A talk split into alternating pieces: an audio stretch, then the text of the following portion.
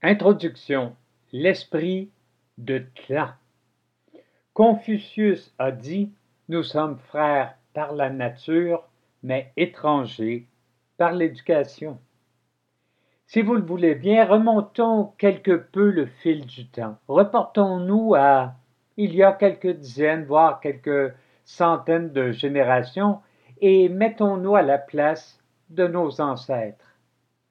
Dans ce temps-là, les gens étaient chasseurs-cueilleurs. Ils vivaient en bande et, pour leur survivance, profitaient de ce que la nature avait à offrir en gibier et en fruits. Mais elle était implacable, cette nature, et ne donnait que le minimum. C'était bien avant l'agriculture.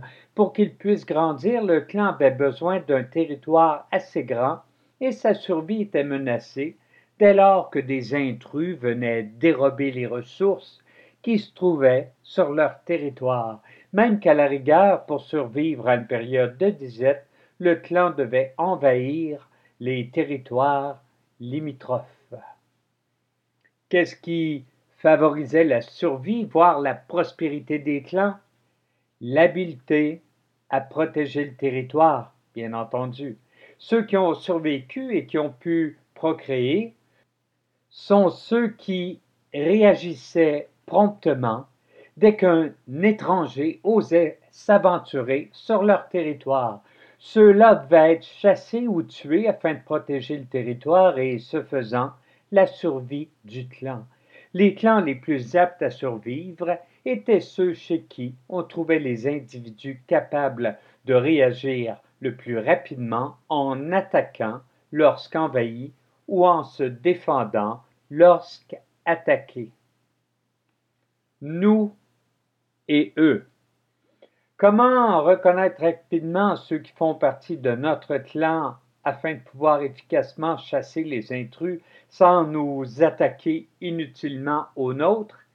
Il y avait d'abord les signes évidents, par exemple la couleur de la peau et la langue parlée, Ensuite, les signes distinctifs tels que les bijoux, les peintures de guerre, la coiffure, les vêtements, etc. À la simple vue de ces signes, un individu pouvait déterminer si son vis-à-vis faisait partie de son clan. Dans l'affirmative, tout se passait pacifiquement. Dans la négative, il sentait l'adrénaline envahir son corps et il pouvait attaquer ou alors s'empresser d'aller avertir le clan qu'un envahisseur était sur place. Ce sont les clans qui ont su protéger leur territoire et envahir celui des autres qui ont survécu, qui ont eu des enfants et qui vous ont transmis leur bagage génétique. C'est ce qui fait que vous êtes aujourd'hui programmé pour automatiquement distinguer ceux qui font partie de votre clan et ceux que vous considérez comme des ennemis. Vous ressentez toujours le besoin de protéger votre territoire et vous êtes constamment à l'affût de signes vous permettant de déterminer à qui vous pouvez faire confiance et de qui vous devez vous méfier. Ce mécanisme est tout à fait naturel et vous ne devriez pas en avoir honte. Cependant, le monde a changé. Les frontières des territoires sont devenues fluide. Et il est fort possible aujourd'hui que vous ayez davantage besoin de la personne qui ne vous ressemble pas que de la personne qui pourrait passer pour votre sosie. Le problème, c'est que vous n'arrivez pas à lui faire confiance d'emblée. Alors qu'autrefois votre survie nécessitait le concours des gens qui vous ressemblaient, aujourd'hui, elle dépend probablement de votre capacité à apprécier la diversité humaine à interagir avec ceux et celles qui ne vous ressemblent pas. Ce livre a précisément pour but de vous initier à une vision saine de la diversité humaine, d'autant que la définition des mots nous et eux a changé. Il est donc naturel que nous changions nous aussi. Parce que la territorialité existe encore. En octobre 2007, à Lebel-sur-Quévillon, au Québec, la minière Breakwater annonçait l'embauche de 50 travailleurs tunisiens, alors que plus de 500 travailleurs locaux étaient sans emploi, victimes de la crise de l'industrie forestière. Les médias ont immédiatement été alertés. Comment se faisait-il qu'on préfère des étrangers à des travailleurs locaux pour la seule raison qu'ils avaient les compétences nécessaires? Les autorités syndicales annonçaient même que la décision de la minière était immorale et indécente. Ne t'approche pas de mon territoire si tu ne me ressembles pas. La génétique et la culture. Il n'y a pas uniquement la génétique qui vous pousse à moins apprécier les gens qui ne vous ressemblent pas. Le milieu dans lequel vous avez grandi a probablement aussi influé sur votre vision des autres. Que disait-on dans votre famille à propos des autres? Que sous-entendait-on? Qu'est-ce que les médias vous communiquaient?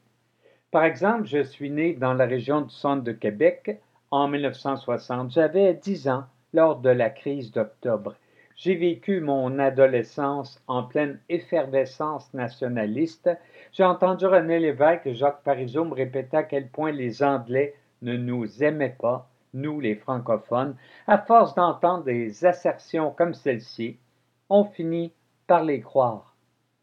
En 1978, lors de ma première sortie en territoire ontarien, j'étais sur le qui-vive. Je me demandais comment on me recevrait en apprenant que je suis québécois. J'espérais qu'on ne m'agresserait pas. Tu parles d'une manière de préparer un individu à conquérir le monde.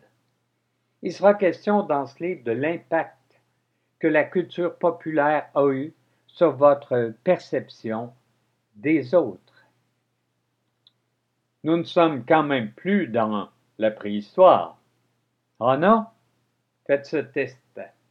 Entrez dans un ascenseur où il n'y a qu'une autre personne et placez-vous tout près d'elle. Immédiatement, vous sentirez le malaise. Vous êtes dans son territoire et il y a fort à parier qu'elle changera de place qu'elle quittera l'ascenseur à la première occasion. Pénétrer dans le territoire d'un autre, même aujourd'hui, ça ne se fait pas, même si vous ne représentez pas une menace, même si vous n'êtes d'une autre race. Notre objectif. Pour ce livre, mon objectif est simple, vous aider à prendre conscience du fait que pour relever les défis auxquels doivent faire face les entreprises québécoises, il faudra revoir votre définition du mot clan, notamment en y incluant des personnes que, traditionnellement, vous auriez perçues comme des étrangers. Je souhaite donc vous aider à apprécier la diversité, notamment culturelle. Je procéderai en plusieurs étapes. Je commencerai en vous présentant les avantages et les faiblesses d'une équipe de travail uniforme dans laquelle tous les membres se ressemblent et partagent le même bagage culturel. Je vous expliquerai ensuite pourquoi ce modèle ne pourra pas tenir la route à long terme et je vous exposerai les raisons pour lesquelles il faut s'ouvrir à la diversité. Ensuite, nous tâcherons de découvrir ce qui nuit à la capacité d'intégration ou d'accueil d'une équipe ou d'une communauté.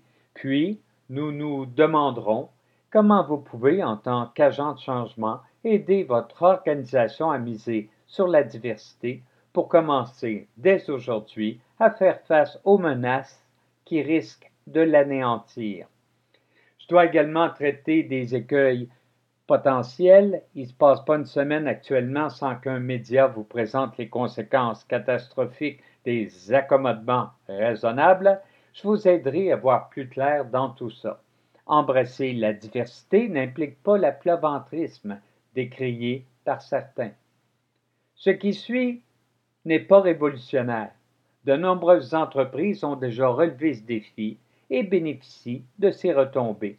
Pourquoi n'en feriez-vous pas de même vous aussi? Pourquoi ce titre? Tout simplement parce qu'une chose s'est imposée à moi pendant que je faisais ma recherche pour la rédaction de ce livre.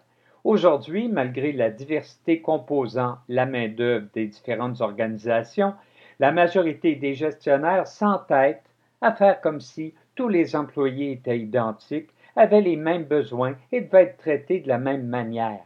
C'est comme s'ils étaient insensibles à la palette d'individus qui composent leur main-d'œuvre. C'est comme si, face à ce bel arc-en-ciel, ils ne percevaient qu'une couleur. Les gens que vous gérez dorénavant seront différents les uns des autres. Vous devrez adapter votre gestion à la spécificité de chaque employé. Si votre équipe est multicolore, vous devrez avoir une approche multicolore, comme vous le découvrirez tout au long de cet ouvrage. L'époque de l'emploi One Size Fits All est révolue.